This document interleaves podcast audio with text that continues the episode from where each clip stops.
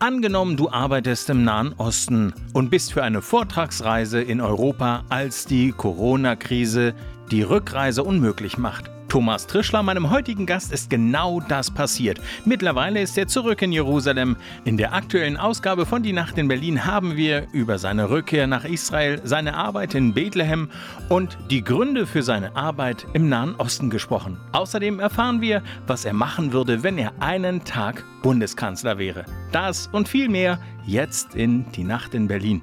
Viel Spaß und bleibt gesund. Thomas Trischler stammt aus Schwärzelbach, einer unterfränkischen Gemeinde im bayerischen Landkreis Bad Kissingen. Derzeit lebt er jedoch im Nahen Osten. Er arbeitet für den zivilen Friedensdienst, kurz ZFD, einem Programm für Gewaltprävention und Friedensförderung in Krisen- und Konfliktregionen. Und da gibt es im Nahen Osten viel zu tun. Das wusste Thomas aber bereits etwas länger. Immerhin hat er im Jahr 2000 seinen Zivildienst in Israel gemacht. Als Fachkraft für Organisationsentwicklung Entwicklung, Friedenserziehung und Netzwerkarbeit unterstützt er nun eine Nichtregierungsorganisation in Bethlehem. Dorthin pendelt er täglich, denn sein Wohnort ist in Jerusalem. Aktuell muss Thomas allerdings Homeoffice machen. Zum einen, weil Bethlehem durch die Corona-Pandemie abgeriegelt ist, zum anderen, weil er selbst in Quarantäne ist. Wieso, weshalb, warum? Das wird er uns nun selbst erzählen. Herzlich willkommen, Thomas. Hallo, freut mich, dass ich eingeladen bin. Ja, na, ich freue mich erstmal, dass das klappt. Du bist äh, zugeschaltet, also falls es zwischenzeitlich etwas Probleme mit der Leitung äh, gibt, möge man das entschuldigen. Wieso bist du in Quarantäne? Erzähl uns das. Als Corona angefangen hat, in aller Munde zu sein, ähm, war das ungefähr zwei Wochen, bevor wir ähm, die NGO, in der ich eingesetzt bin, in Bethlehem, geplant hatten, nach Deutschland zu reisen. Ähm, also ein großer Teil meiner Aufgabe ist auch, die NGO und unsere Arbeit für den Frieden zwischen Israelis und Palästinensern bekannt zu machen in, äh, ja, in der Welt. Und ähm, deswegen organisiere ich eigentlich einmal im Jahr eine Reise nach Deutschland äh, diesmal wollten wir auf die ITB gehen, weil wir in der NGO auch verschiedene Bildungsreisen anbieten. Die ITB ist die internationale Tourismusbörse hier in Berlin, nur für die Leute, die das nicht wissen. Also das ist eine, die weltgrößte äh, Tourismusbörse. Mhm, genau, und danach wollte ich eine Speaking Tour durch Deutschland machen. Also wir waren eingeladen in verschiedenen Kirchengemeinden, aber auch Schulen und Organisationen in ähm, ähm, ja in ganz Deutschland, in Hamburg, in der, in der, viel in der Region von Köln, aber auch in Süddeutschland, nochmal eine ganze Woche durch Deutschland zu reisen und eigentlich jeden Tag ein, zwei Termine zu haben, Leute zu treffen und äh, ja, abends, abends Abendveranstaltungen zu haben, um die Arbeit publik zu machen und natürlich auch ein bisschen Fundraising. Ähm, zwei Wochen bevor wir hätten fahren sollen, am 3. März, ähm, hat angefangen, hat, äh, ja, war Corona plötzlich in aller Munde und ich dachte die ganze Zeit, oh mein Gott, hoffentlich wird es jetzt nicht schlimmer, weil wir müssen ja unbedingt diese Tour machen. Das ist ja eigentlich ein großes Projekt gewesen von mir und von uns. Ähm, und ähm, ja, dann sind wir gefahren, also am äh, 3. März, äh, oder ich bin erstmal gefahren, am 3. März nach Berlin. Und am 4. März war ein Corona-Ausbruch in Bethlehem. Ähm, ja, die ganze Stadt wurde halt abgeriegelt und alles wurde geschlossen. Meine, mein Kollege, mit dem ich hätte fahren sollen, der wollte halt zwei Tage später kommen. Der ähm, ist gar nicht mehr gefahren beziehungsweise der war schon auf dem Weg, der ist in Rumänien gestrandet gewesen eine Woche. Unter Lockdown muss ich mir vorstellen, dass tatsächlich gar nichts mehr ging. Man muss vielleicht auch mal kurz erklären, wie dicht Jerusalem und Bethlehem überhaupt beieinander sind. Das ist ungefähr so wie äh, zwischen Berlin und Potsdam. Hm, ja, weniger. Berlin und Potsdam ist ja schon auch ein paar Kilometer, 30 oder so. Ähm, und äh, Berlin, äh, das sind, also ich, äh, wenn ich ähm, mit GPS zur Arbeit fahre, dann sind es acht Kilometer von meiner Wohnung in Jerusalem bis zum Büro mitten in Bethlehem. Also dazwischen sind vielleicht sechs Kilometer ähm, ja, Strecke.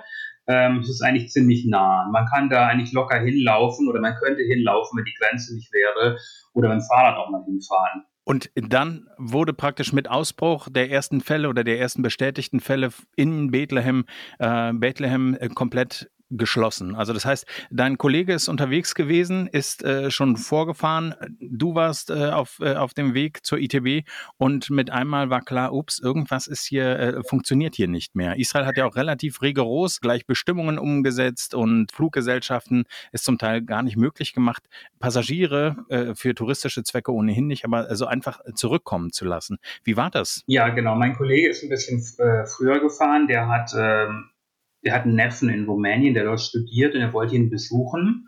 Also der war schon gerade in Rumänien. Ich bin nach Berlin gefahren äh, und nach weniger als 24 Stunden in Berlin tatsächlich war halt schon ähm, dieser Corona-Ausbruch in Bethlehem. Gleichzeitig war halt auch schon die ITB eine Woche lang abgesagt, aber wir hatten ähm, die Tickets festgebucht. Also wir hatten Spartickets natürlich gekauft ähm, und die konnte ich nicht umbuchen. Deswegen ähm, war ich schon gefahren, obwohl die ITB schon abgesagt war und habe Homeoffice schon in Berlin gemacht und wollte dann halt nach äh, drei Tagen mit meinem Kollegen dann diese Tour starten, die wir geplant hatten. Dann war der Corona-Ausbruch in Bethlehem. Ich war ja seitdem nicht mehr da, aber es wurde halt sofort alles geschlossen.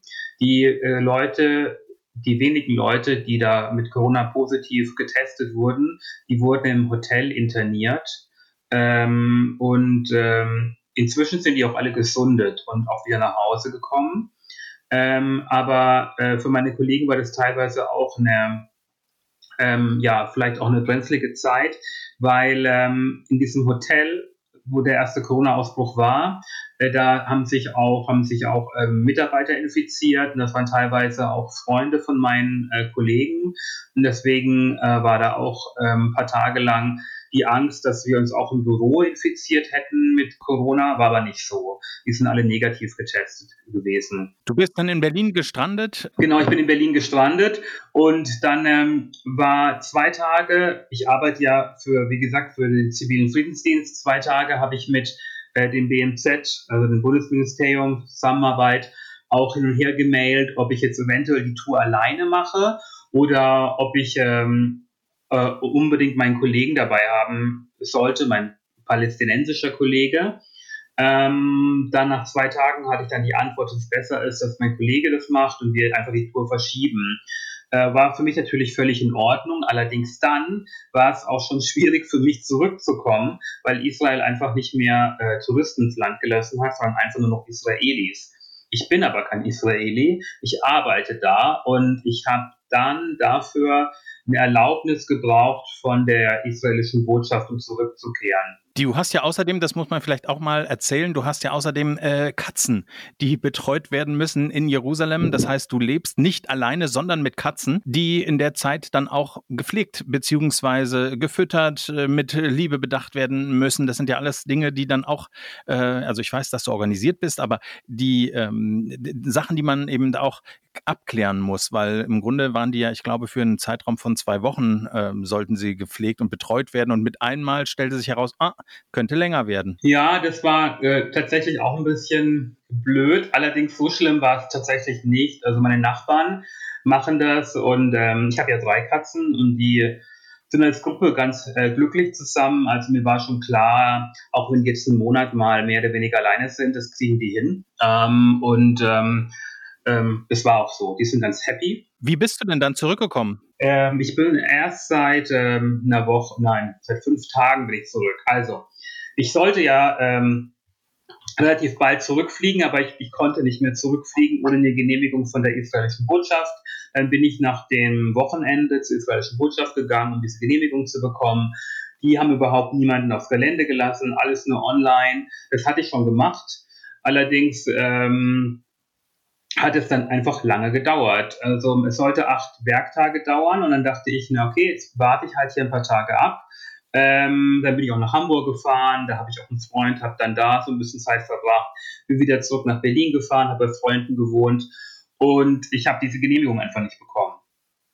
Äh, ich hatte schon einen Flug gekauft, einen anderen, für, ähm, ja, für den Rückflug, den habe ich dann wieder verschoben, habe mich bei der israelischen Botschaft beschwert, warum es so lange dauert, habe dann auch meinen Arbeitgeber eingeschaltet, also äh, das Ministerium, damit die auch mal nachfragen. Und dann ähm, wurde mein Antrag auch relativ schnell bearbeitet und ich habe dann die Erlaubnis bekommen zu fliegen. Wie bist du dann bei deinem Bruder, der ja, glaube ich, im Großraum Stuttgart äh, lebt, wie bist du von Stuttgart zurück nach Israel gekommen? Also ich wusste, es wird ein bisschen länger dauern, bis ich diese Genehmigung habe, bin ich zu meinem Bruder gezogen, weil ich auch das Gefühl hatte, hu, in Berlin hier schließt alles, am Ende stellen die die Züge ein, ich wohne hier nur bei Freunden, also besser fahre ich zu meiner Familie. Äh, ich war bei meinem Bruder, der wirklich in Stuttgart wohnt, nicht im Großraum, Gott sei Dank. Von dort habe ich dann, als ich halt äh, die Genehmigung hatte und einen Flug hatte, äh, den ICE genommen nach München. Das war natürlich eine Zeit, da war ich schon zwei Wochen einfach komplett bei ihm in der Wohnung. Ich war so gut wie gar nicht mehr draußen. Es gab ja auch schon Ausgangsbeschränkungen in Deutschland, äh, nur zwei Leute zusammen und so weiter.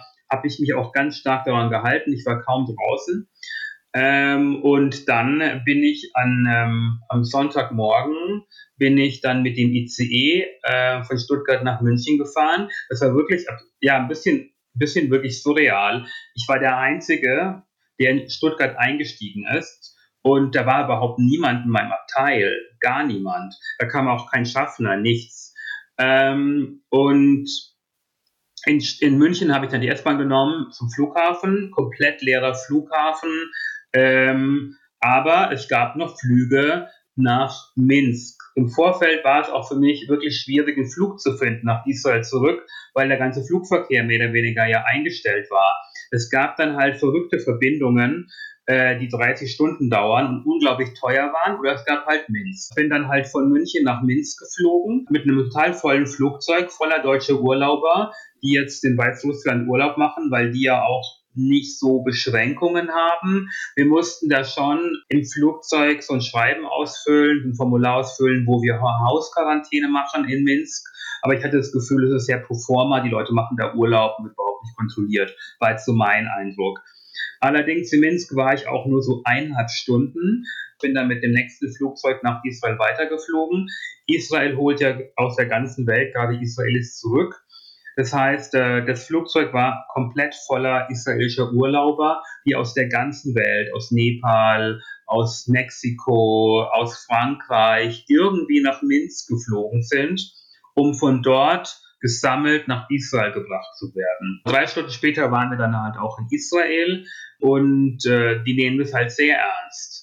Ähm, wir durften das Flugzeug nur in kleinen Gruppen verlassen. Die Leute, die uns empfangen hatten, hatten natürlich Schutzanzüge an und Masken selbstverständlich und alles.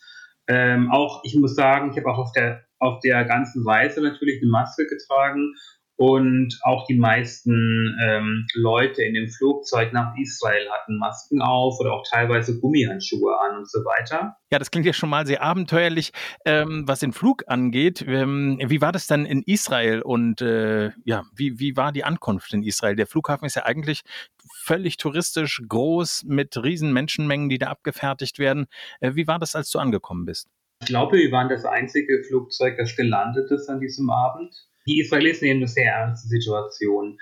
Wir durften das Flugzeug nur in kleinen Gruppen verlassen. Ähm, und dann wurde von jedem Fieber gemessen und in die Augen geleuchtet. Die Leute, die uns in Empfang genommen hatten, die hatten natürlich Schutzmasken auf und teilweise auch so Schutzanzüge. Ähm, eigentlich ging es für mich recht schnell, die Abfertigung. Die Leute wurden in verschiedene Kategorien eingeteilt. Also es, es gibt ja die Möglichkeit, dass die Leute dann ähm, Hausquarantäne machen, allerdings nur zu gewissen Bedingungen. Die müssen eine eigene Wohnung vorweisen können und so weiter. Und äh, die Israelis hatten das dann auch alle schon online beantragt. Dann gab es noch eine andere Gruppe von Leuten, also jüngere Leute, Backpacker, die zurückgekommen sind, die vielleicht mit den Eltern wohnen die sollten gar nicht nach Hause, die wurden in Hotels gebracht. Das heißt, wenn ich mit meiner Familie zusammen wohne und aus dem Ausland komme, durfte ich nicht zu meiner Familie nach Hause in mein Zimmer, sondern wurde anders untergebracht. Tatsächlich so hundertprozentig habe ich es nicht verstanden, weil ich hatte auch vorher verschiedene Dinge gehört.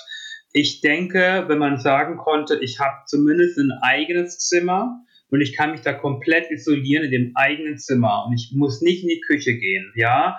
Und irgendwie, dann kann man, glaube ich, konnte man, glaube ich, zurückgehen. Aber da war ich nicht so ganz, äh, ich war da nicht ganz sicher, wie das gehandhabt wird. Es war jedenfalls für mich überraschend eine große Zahl von, ja, diese typischen Backpacker, die tatsächlich ins Hotel gegangen sind. Israelische Backpacker oder internationale Backpacker?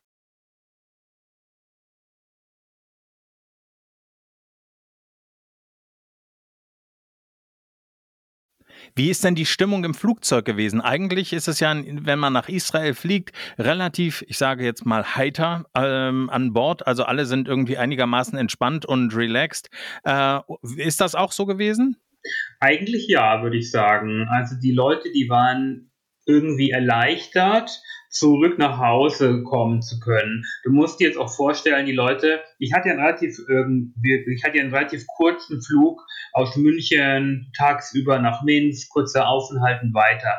Die Leute, die hatten ja eine lange Odyssee auf sich genommen aus Nepal, über Europa, aus Mexiko, über irgendwelche Länder, um irgendwie nach Minsk zu kommen, um dort diesen Flug nach Israel antreten zu können. Äh, die waren ja eher, würde ich sagen, erleichtert, dass sie zurückgekommen sind und erschöpft. Also der Flug war schon relativ ruhig, aber ich würde sagen, die Leute haben sich größtenteils schon darauf gefreut, dass sie jetzt in die vermeintliche Sicherheit kommen, ja. Wie bist du denn vom Flughafen dann zu deiner Wohnung nach Jerusalem gekommen? Zwischen dem Flughafen nach äh, Jerusalem äh, oder zwischen dem Flughafen und auf dem Weg nach Jerusalem ist es ja eigentlich immer richtig knackevoll, gerade wenn man sich auf den, ich sag mal, letzten Kilometern in die Berge hoch nach Jerusalem schlängelt, ist ja eigentlich fast immer Stau. Wie war das? Ähm, gut, ich bin ja nachts dann angekommen, dann ist da auch nicht mehr so viel Stau in der Regel, aber du hast schon recht, es ist immer ziemlich voll hier. Ich hatte ein Taxi bestellt. Nicht jeder Taxifahrer hat so eine Genehmigung, um dann am Flughafen arbeiten zu können, aber ähm, ich hatte eine Telefonnummer von einem Taxifahrer und das war dann auch relativ problemlos. Der hat mich abgeholt und nach Hause gefahren. Tatsächlich, das Land war leer. Natürlich waren wir nicht das einzige Auto auf der Strecke, aber es gab kaum andere Autos. Es war alles total ähm, ruhig. Ja, ich habe auch meine Hände desinfiziert nochmal, bevor ich ins Taxi gestiegen bin. Natürlich hatte eine Maske auf, wie immer.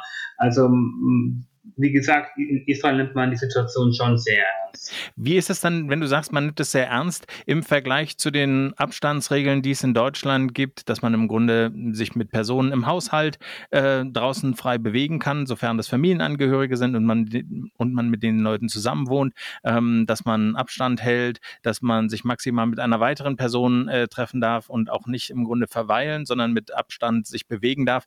Ähm, wie ist das in Israel? Also wie kannst du dich, also du ja aktuell nicht, aber Leute, die du kennst, wie können die sich fortbewegen? Also es sind ja gerade die Pessach-Ferien oder Pessach-Feiertage. Ähm, wie, wie, wie muss ich mir das in dem Land vorstellen? Die Leute sind ja eigentlich sehr familienverbunden und fahren jetzt zu ihren Familien oder nicht? Hm, stimmt. Also äh, als ich jetzt in Stuttgart war, diese zwei Wochen, habe ich auch den Eindruck gehabt, dass die Leute in Stuttgart sich sehr schön daran halten, an die Vorgaben. Im Supermarkt hat man Abstand gehalten, da war auch ein bisschen Security-Personal geschult, um die Leute darauf hinzuweisen, Abstand zu halten. Und ich hatte das Gefühl, die Leute machen nicht wirklich viel und isolieren sich, um diese Pandemie einzuschränken. In Israel habe ich das Gefühl, ist der Staat strenger, weil er ich denke, den Leuten weniger vertraut. Man muss aber auch dazu, zu, ähm, dazu sagen, im Durchschnitt leben mehr äh, Menschen in einem israelischen Haushalt als in einem deutschen Haushalt. Die Wohnungen sind kleiner. Das Leben spielt sich viel mehr auf der Straße ab, auch durchs Wetter, als es in Deutschland der Fall ist. Man hat oft nicht so Rückzugsmöglichkeiten zu Hause und es ist auch eher eine Kultur, wo man halt viel unterwegs ist. Also ähm, und das ist für die Leute schon eine Herausforderung. Was dürfen die Leute denn machen und was nicht? Was sind denn Dinge, die verboten sind? Ähm, dürfen die Leute denn raus in den Park gehen? Also was sind denn die Restriktionen, die es da gibt? Ich denke, es ist strenger. Ich habe ja auch in, in Stuttgart durchaus äh, Sport gemacht, natürlich mit Abstand zu anderen Leuten und so weiter. In Israel tatsächlich dürfte ich, auch wenn ich jetzt keine Quarantäne hätte, keinen Sport draußen machen. Also ich könnte nicht joggen gehen, ich könnte eigentlich nicht wirklich raus. Im Moment darf man ähm, als die, die Pessach-Feiertage waren, also die ersten beiden, war eine komplette Ausgangssperre. Eigentlich durfte überhaupt niemand das Haus verlassen. Man wollte vermeiden, dass die Leute große Familientreffen haben und so weiter. Und man durfte generell nicht aus dem Haus. Jetzt ist wieder so, äh, nach den hohen, hohen Feiertagen, dass die Leute zum Einkaufen dürfen. Die dürfen mit ihrem Hund um den Block laufen, aber auch keine langen Spaziergänge machen.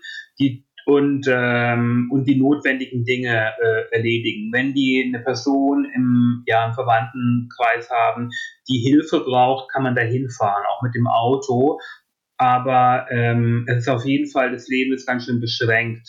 Ähm, tatsächlich weiß ich auch von Leuten, die am Strand spazieren waren und dann eine ziemlich empfindliche Geldstrafe bekommen haben dafür, für am Strand spazieren gehen. Und das heißt nicht, dass man da keinen Abstand hält und so weiter. Allein, dass man am Strand spaziert, war schon verboten.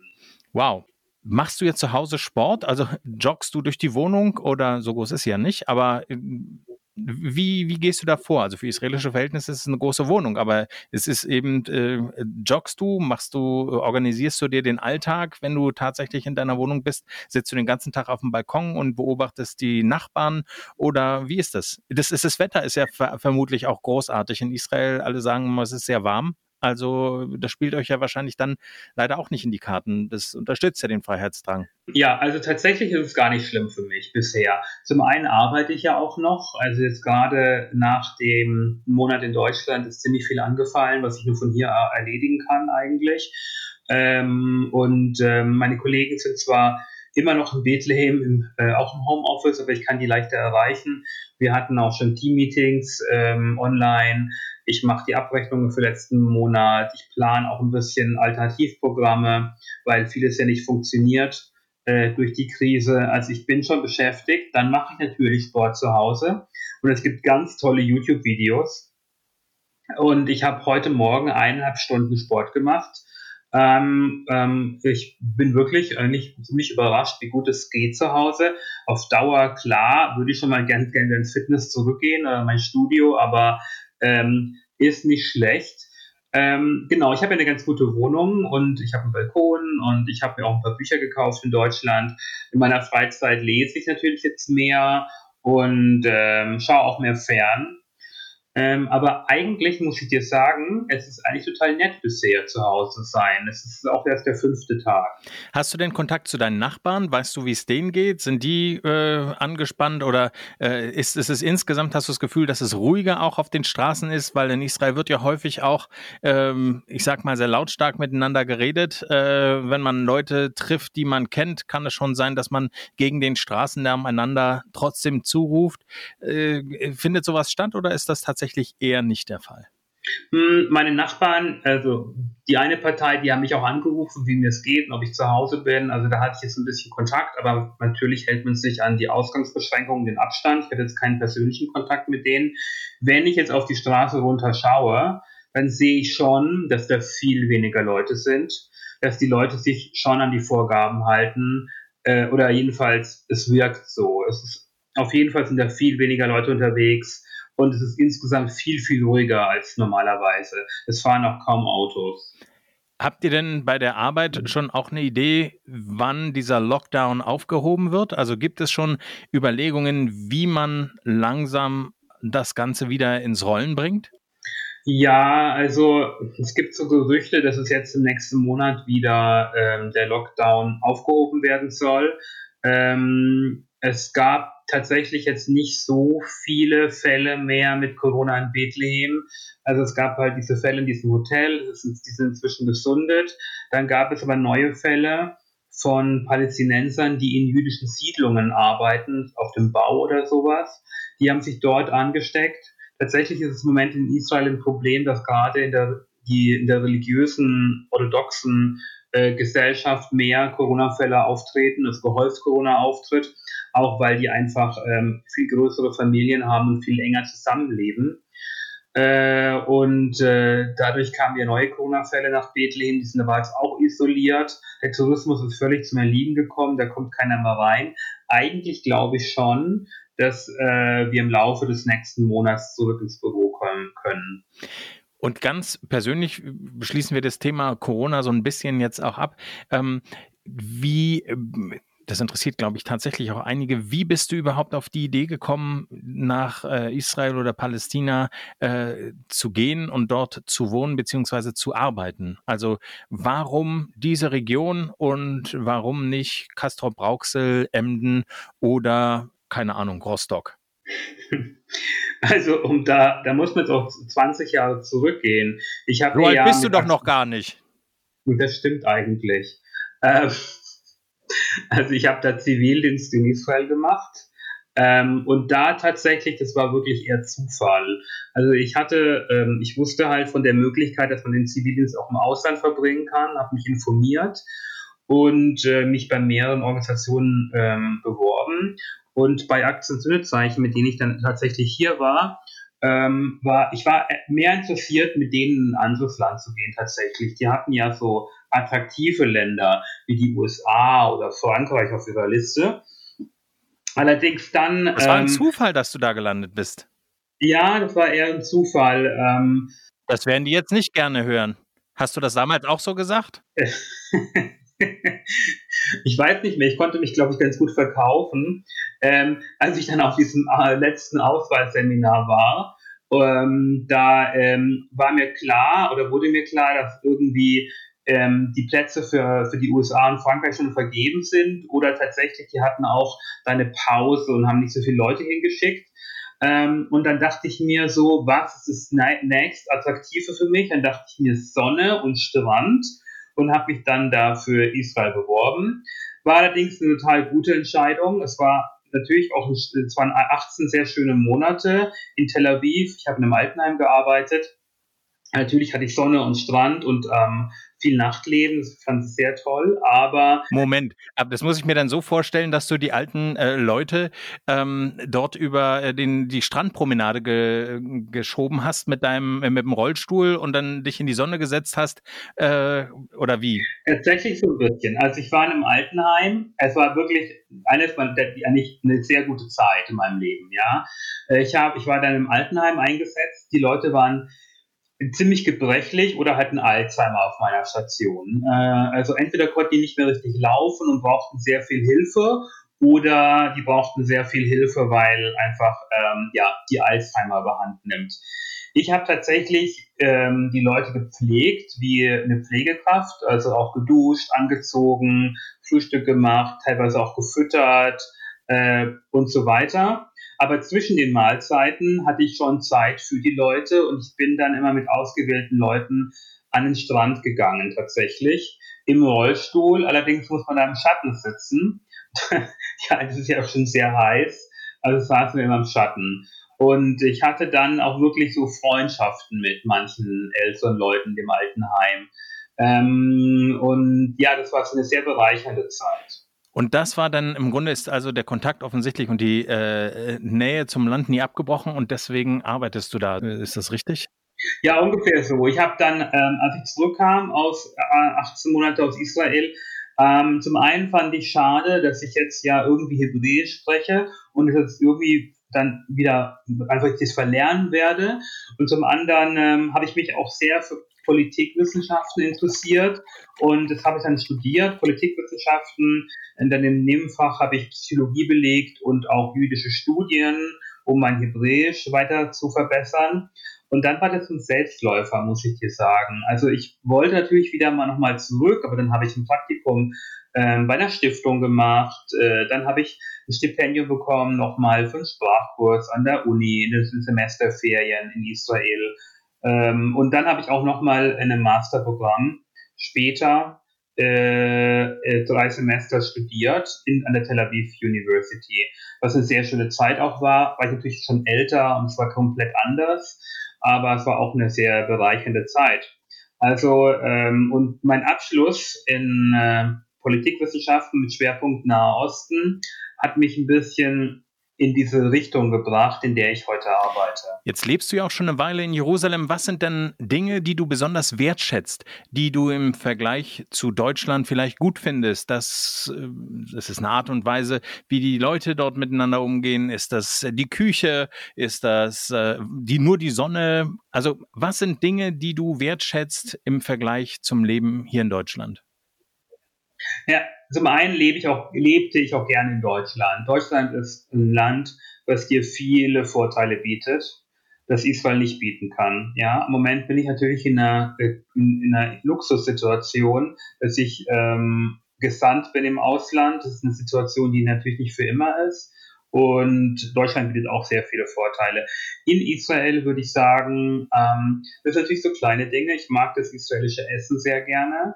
Ähm, ich mag auch das Wetter. Der Sommer ist sehr lange und sehr stabil. Der Winter ist nicht so kalt. Ähm, das Wetter, ja, im Großen und Ganzen mag ich wirklich ganz gerne hier. Ähm, was ich allerdings in Israel wirklich gut finde, ist diese Möglichkeit, dass man sich schnell neu erfinden kann. In Deutschland ähm, sind die ähm, ja, es ist einfach schwerer, einen neuen Weg einzuschlagen. Mein gutes Beispiel hier sind immer diese Ausbildungen in Deutschland. Wenn du dich entscheidest, irgendwie, keine Ahnung, Bäcker zu werden in Deutschland, musst du dich bewerben, dann äh, musst du einen Ausbildungsplatz finden, dann machst du drei Jahre die Ausbildung. Am Anfang wirst du wahrscheinlich eher die Bäckerei putzen und so weiter und nicht wirklich Brot backen. Dann ähm, bist du, ähm, dann dauert es Jahre und dann bist du Bäcker. Wenn du dann denkst, oh, eigentlich wäre ich lieber Friseur, geht das Ganze von vorne wieder los. Ähm, was ich hier in Israel finde, wenn die Leute Bäcker werden wollen, dann werden die einfach Bäcker. Dann melden die sich an einem Backkurs an und backen da ein paar Monate in dem Backkurs, den sie natürlich bezahlen müssen. Und danach können die als Bäcker arbeiten und eine Bäckerei aufmachen. Und wenn sie dann noch Friseur werden wollen, dann machen sie halt einen Haarschneidekurs und machen dann einen Laden auf. Und diese Flexibilität, die Leute hier haben, auch aus der Not heraus natürlich, das ist eine Sache, äh, die ich Deutschland ein bisschen wünschen würde. Also ähm, wenn du vielleicht mal auf ein falsches Pferd in Deutschland gesetzt hast beruflich, ist es, finde ich, meine Erfahrung, schwer, da wieder rauszuwechseln. Und wenn es klappt, dauert das einfach, ja. Und in Israel kannst du einfach, ähm, ja, einfach schnell mal äh, die Spur wechseln. Das ist eine Sache, die ich in Israel, die ich an Israel bewundere. Ähm, Abgesehen davon muss ich sagen, ist das Leben in Deutschland in vielerlei Hinsicht natürlich besser. Du hast in Deutschland eine tolle soziale Absicherung, du hast Krankenversicherung, du hast Arbeitslosengeld, ja, du bist wahnsinnig abgesichert. Das ist eine Sache, über die, für, für die ich sehr dankbar bin in Deutschland, die die Leute hier nicht so haben. Das heißt also, die Chance ist gar nicht so klein, dass du, wenn du mit dem Dienst dort fertig bist, aber noch Lust hast, in Israel zu bleiben, dich neu erfindest und Kfz-Mechaniker wirst.